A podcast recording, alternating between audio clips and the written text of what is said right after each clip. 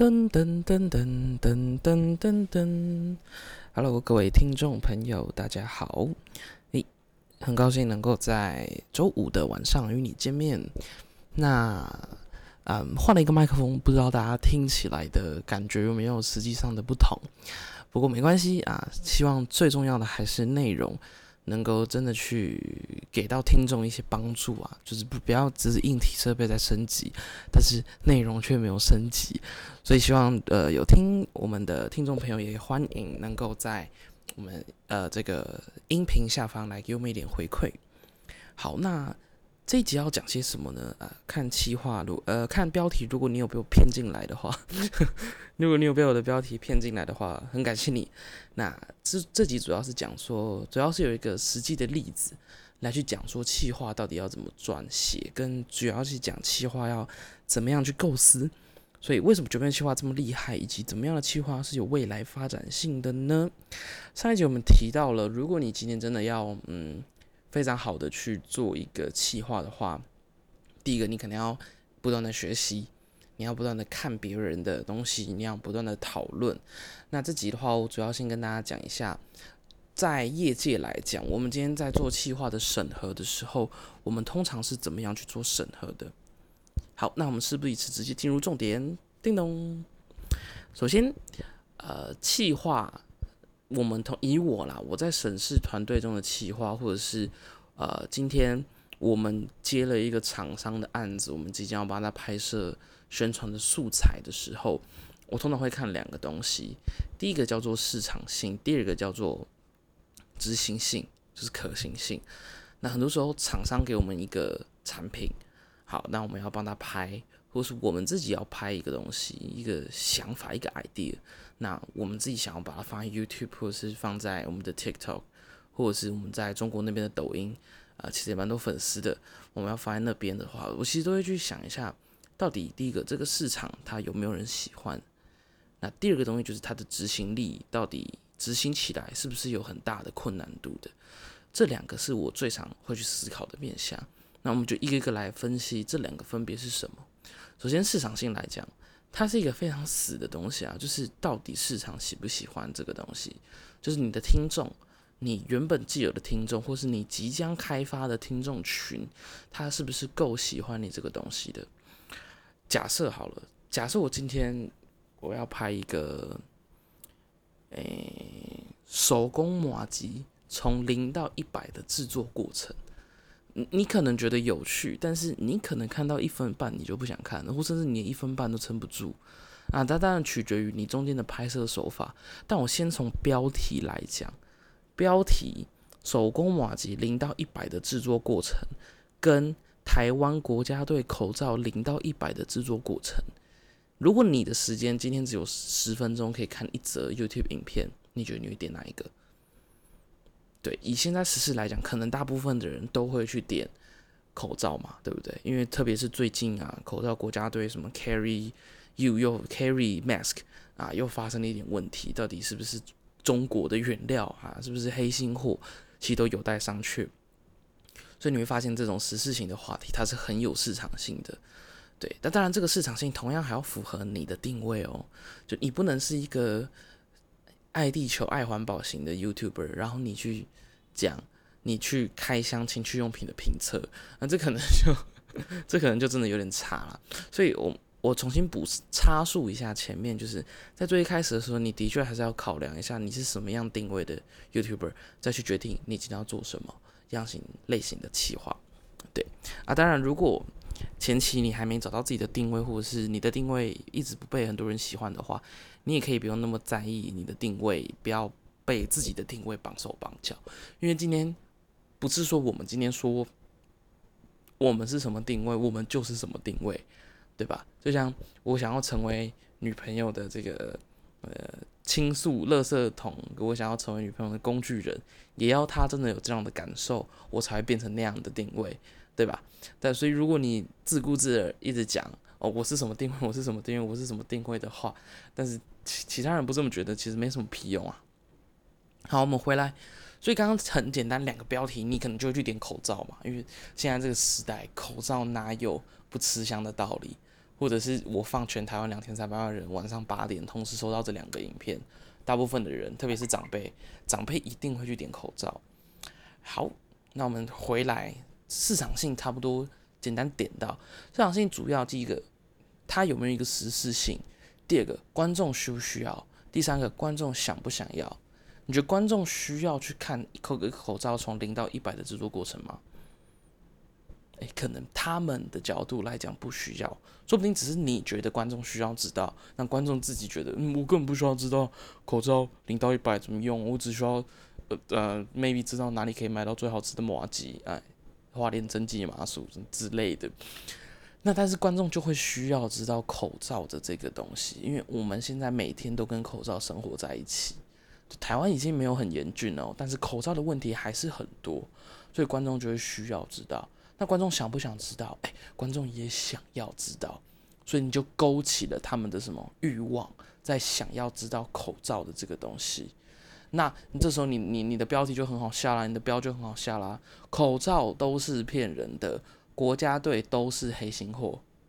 问号，这样就直接标题杀，一定一堆人会点进去你的影片。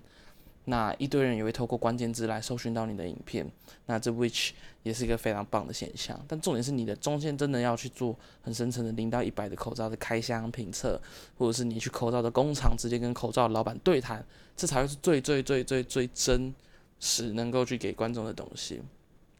所以前面这个东西就是关于市场性，你需要非常非常在意去考量的东西。那再以第二个，第二个刚刚说什么执行力嘛？放回来讲，来，我们刚刚已经选定了市场性，叫做口罩零到一百的生产过程，到底有没有黑心原料？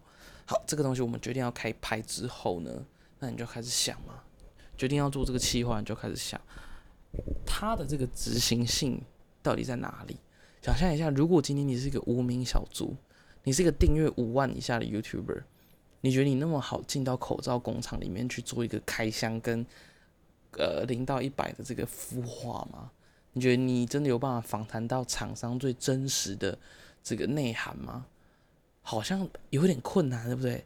但如果今天是九妹要做这件事，你好像觉得说，哎，好像有机会，因为九妹是订阅快两百万的这个 key influencer，所以他可能很有机会能够做到这样的企划。所以你就可以知道，执行力往往执行力它包含几个指标，我会看的。第一个就是困难度，它到底是不是困难的？假设你是个访谈型的，你是个价值取向型的 YouTuber，那你说你今天要访谈蔡英文，哇，那可能真的有点困难。你可能要在文笔上，或者你跟蔡英文有独特的关系，你才有办法接触到蔡英文这个人。对，那但如果你今天是要访谈一个嗯某家店的老板，那你可能真的只需要过去跟他问问，然后跟他说你想要散步的价值，他可能就会答应你的访谈了。所以这就是困难度的东西。来，第二个就是成本。假设你今天的拍摄是要你要搭一个景，搭一个棚子，或者请很多演员，甚至你要临演，或是你要化妆，甚至你要妆发，甚至你要灯光，你要很多摄影师，摄影师，那这样的成本可能就会高于你的频道做这件事情所得到的收益。所以这两个东西是大家都非常需要去具具备去考量的。所以市场性跟执行性，哈，大家抄下来。呃，所有你在想的时候，你都可以用这两个去把它。排下来，但是千万不要你想到一个企划没有市场性、没有执行性，你就直接永远把它从你的脑袋移除哦。因为很多时候是你现在看起来它没有市场性，或是你现在看起来它没有一个执行性在，但等到你变成大 YouTuber，或等到你的声量足以让这个东西成为话题的时候，它就会是一个很有市场性，也很有什么很有执行性的一个东西了。或者你的团队扩编之后，你就可以很好、有效率的去拍摄这样的企划。好，回来，所以刚简单讲完的关于企划方面，团长 Jerry 我会怎么去审视底下员工的的企划的执行跟制作。回到头来，我们来分析一下关于九妹这个人，哎，不是九妹这个人啦，分析他干嘛？我不认识他。关于九妹这个企划，就他的企划为什么会这么厉害？九面其实一开始是做三 C 产品的开箱，他现在也在做这个东西。三 C 产品的开箱到飞机的开箱评测，到很多呃就是要对决啊，就是要收藏，就是要看房，就是要买车，就是你会发现他很多很多这种企划，那你就想说，诶，这些气话它的共通性到底有什么？那如果眼尖的观众或是平常有在做啊 YouTube 分析的听众，其实就可以发现呢，它所有的气话都是带状性的，都是一个线性的气话。也就是说，今天只要这个气话在，他就可以源源不绝的想出标题，哎，就是要对决，哎，几百块卤肉饭跟十块卤肉饭就是要对决，嗯，比如说这种几万块的卫生纸跟几十块的卫生纸，几万块的床跟几千块的床，这种你就可以发现，你随时随地都可以想到可以拿来对决平价跟奢华的东西，所以你会发现，如果你主要带状系列的企划想得好的话，那基本上后续的小标题的执行它不会太困难。特别是现在在台湾又有那么多的东西可以拿来被你去比较，光是一个地方的名产就有那么多家说自己是正版的，你都不会想要去评测一下它到底是真的还是假的吗？跟大家分享一下，我上个礼拜去花莲，诶，去台东玩。然后好像是去度过东河包子吧，然后我们就开了一下，发现东河包子不在台东那块区域卖包子的有一大堆，然后每个都说自己是正版，每个人都说自己是唯一传人。你觉得好奇是不对啊？你说每个人都说自己是传人，这到底怎么搞？所以可能观众就会开始有你，你就想，哎，说不定观众会想要在来过台中玩的人，或是即将来台中玩的人，他可能就会想要知道。到底哪一个东西是最好吃的？那你就可以来一个，就是要对决。呃，九面的企划就是有这么一个很高的未来发展性，对吧？就是这样子。所以第一个点就是你会发现，其实九妹，你先说她要有一个定位，像芊芊，她是就是大胃王型嘛，就是她是一个吃跟手做做食物的这种定位。但如果你将要定位一个九妹，她是什么定位？你好像你也定位不出来，对不对？你会发现，其实是因为它的气化实在太多了，多到导致你没有办法去构析它的定位。好，这次就回到啊，哈，定位没不清楚，很不好诶，哪有不好？九面这样子，你说不清楚他有什么定位，但是他做的很好啊，对吧？所以其实定位这东西也没有一个正确答案。但初期你一定要先锁定定位，知道是事实啦，否则很多人在还没有真正认识你之前，就看到你做了很多不一样的东西，他可能真的会疑问：哎，你到底本业你的专业是什么？那为什么我要看你的影片？像我本人最喜欢的是九面的这个飞机商务舱或是头等舱的这种开箱，因为我觉得它的不管是运镜啊，或是评测、评论跟呃测验，这其实我觉得都第一个是非常真实的。然后第二个，他也会很好的给我们关于搭飞机这个这家航空公司的餐点啊，或者是设施这些的建议，所以我觉得他很好的打中观众的需求。呃，我我我的确需要看，因为我会常出国，我也想要看，因为我觉得飞机上的体验，飞机上的乘坐舒适度是一个非常重要的一环。对，所以你会发现它满完全满足了市场性。阿在的执行性对他来讲，你觉得飞去别的国家哦？疫情期间我们不算了，但是在其他的时候，你觉得九妹要去国哪个国家出差，或者去哪个国家玩，对他来讲会是一件难事吗？对吧？而且你想想看，如果今天他直接跑去跟华航说，你可以把我升等头等舱，你觉得华航会收他钱吗？对吧？这台湾最大唯一有在做旅行的飞机的 YouTuber 就是就是他嘞。那你怎么可能华航不不趁这个机会好好的曝光一下他们家的头等舱？就是这个意思。所以九月七号强真的是强在第一个，它是非常具有带状性的一个气化类组。然后第二个，虽然说有时候它的气化你甚至没有想过你想看，但是它还是会做出来，还是是观众想看的。就像我自己这个人，我是不会去喝珍珠奶茶的。就是我我不喜欢喝珍珠奶茶，我不喜欢喝的是什么冰淇淋牛奶或者是巧克力奶茶这种，就我不太会去喝珍珠奶茶这种东西。可能是国小的时候比较喜欢，但有一集他就是跟另外一个女性 YouTuber，我忘记她叫什么名字了，嗯，她的粉丝对不起，好像是鱼干吧？对对，想起来了，就他们去做一个珍珠奶茶的这个盲测跟去对决，哎，普通的这种路边手摇饮料摊几十块的珍珠奶茶跟。很贵很贵很贵，几百块的珍珠奶茶去比较，说哪一个是真的好喝的？那你就可以发现，呃，我虽然不是珍珠奶茶的这个信徒啊，但是我还我竟然还是把它看完了。第一个就关于它的叙事的风格，就是它是很有趣，每个人要喝珍珠奶茶要去盲猜，然后喝下一杯前还要漱口，然后还要去评分什么的，我就觉得诶很有趣，好像我跟他们一样都在开讲珍珠奶茶到底好不好喝。然后害得我突然也好想喝珍珠奶茶，马上 Uber 一忙叫五十兰珍珠奶茶跟春水堂珍珠奶茶过来喝。所以你会发现，除了气化上，它很好的去打到消费者的 desire 之外，它也很好的让消费者有后续的 action，对吧？你你你想要看珍珠奶茶的评测，因为你要知道你花的钱到底有没有值得啊。对吧？虽然说到底珍珠奶茶好不好喝，或是东西好不好吃，其实它是一个主观的东西，但是主观的东西还是才会需要客观的评价。因为如果一个东西都是它给我们的感觉都是客观的话，那请问它需要被评价什么？哎，这句话非常有道理，我把它写下来。就像说，今天一把一把尺就十五公分，你觉得这把尺我要评测什么啊？它就十五公分啊。还有它的实用度啦，那就发现实用度这种东西就是主观的，很有可能你的铅笔盒只有十公分，你就不会觉得它是一个好用的呃尺，所以评测这东西往往都是主观的。那到底为什么那么多人喜欢看评测？为什么那么多喜欢看开箱？可能第一个，目前的他们没有能力购买，所以他们需要看，对吧？他们需要去知道说，诶，这个人这个 YouTuber nice，他帮我看了一下，我之后可能需要在。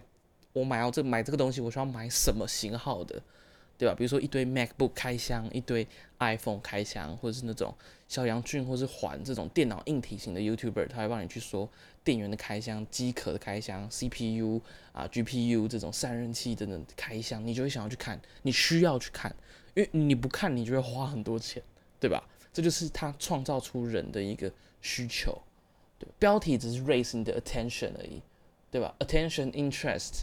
那 desire 最后 action 嘛，这四个是我们行销常见的一个 flow，所以他用标题吸引起你的注意，然后接下来可能透过影片的前三四五秒吸引你的兴趣，最后，哎，在影片的过程中让你产生 desire，然后最后才跟你说，嘿，这是叶配，在这支影片我们即将抽出十个观众能够享有我们什么什么什么产品，哇，你直接马上 action 留言分享，对，它就是个很常见的一个行销的 flow。所以回来，我们前面今天讲到什么？就是，就算他今天他的标题下的不错，下的很棒，如果你没有在后续的 interest 兴趣跟所谓 desire，你没有去勾取他们的欲望的话，其实你这个好的企划，你真的最后也会白搭掉。而厂商其实也是看中这些能力，你光会想企划，其实已经没有用了。接下来是执行企划，你怎么去把它做得更漂亮啊？执行企划的部分。就像是到底是你的个人风格吗？你非常的诙谐幽默，还是你非常的客观？你客观到一个不能再客观啊！这些东西都会影响到今天厂商是否愿意找你去做业配。这就是关于气化这点，我们需要去好好注意的。所以九面他厉害，与其说我今天觉得想这种带妆气化，其实他不会难。就像四楼大学生，就是我们公司旗下的这个艺人团队，网网网络艺人团队，呃，我有帮他们想一个。大学生日常的企划，就是大学生在上课中会发生什么事情，夜冲、夜唱、KTV 这种。那其实你会发现，它会有很多的系列，它可以有第一集、第二集、第三集，它甚至可以发展很多很多，其实都没有这个没有问题的。但后面执行上就出了问题啊！第一个是因为大家太忙，我们公司没有余力去做这个事情啊。主要的原因还是这个，所以它回到执行力的问题。那执行起来漂不漂亮？大家演的好不好？也会是观众。非常需要去，呃，非常需要得到一个品质的过程。就如果我们演的不好，观众就不想看了。那观众不想看，那你怎么期待你的这个企划有后续的可行性呢？所以回来就是重新讲一下企划这个东西。首先，第一个，它要符合你的定位，符合你总体给人的形象。再来，第二个，你一定的你的企划是要未来发展性的。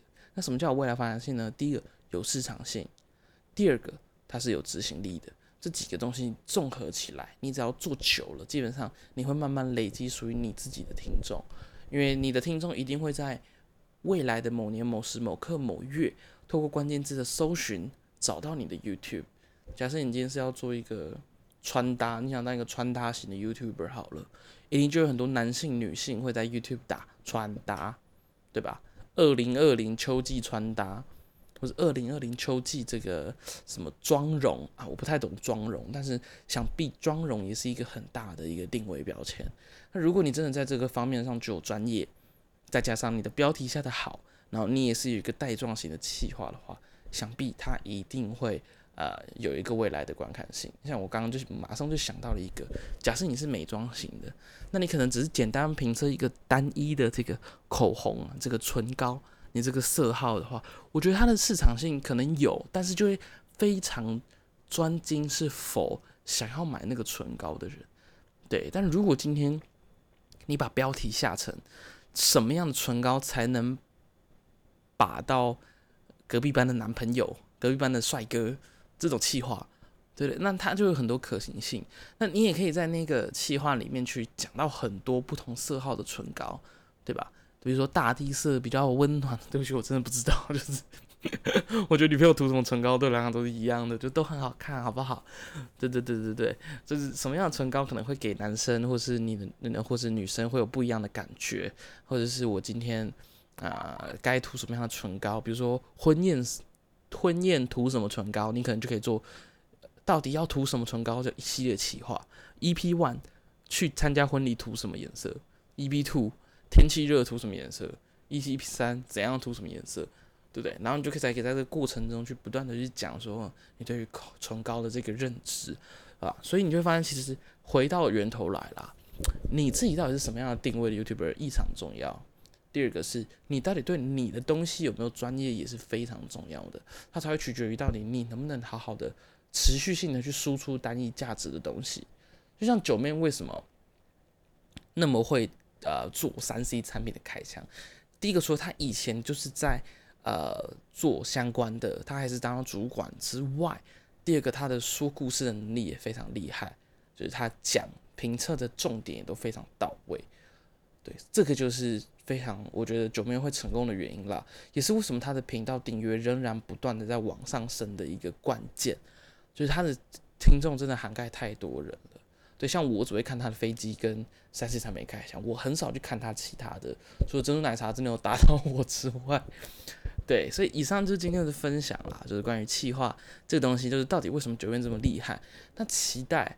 你今天听完，就是我们今天关于企划，我们可以怎么去想？你也可以很好的去想出一系列企划。那如果你对于企划的构思上，你还是有问题的话，也就欢迎你可以直接私讯我们 IG 的粉砖，或者是你可以直接在影片下方去留言。那因为我们现在还没有人为我们的 Podcast 评分，所以真的非常希望就是大家 大家能够帮我们评分。对，谢谢大家。那我们下次社会大学堂我们再见，拜拜。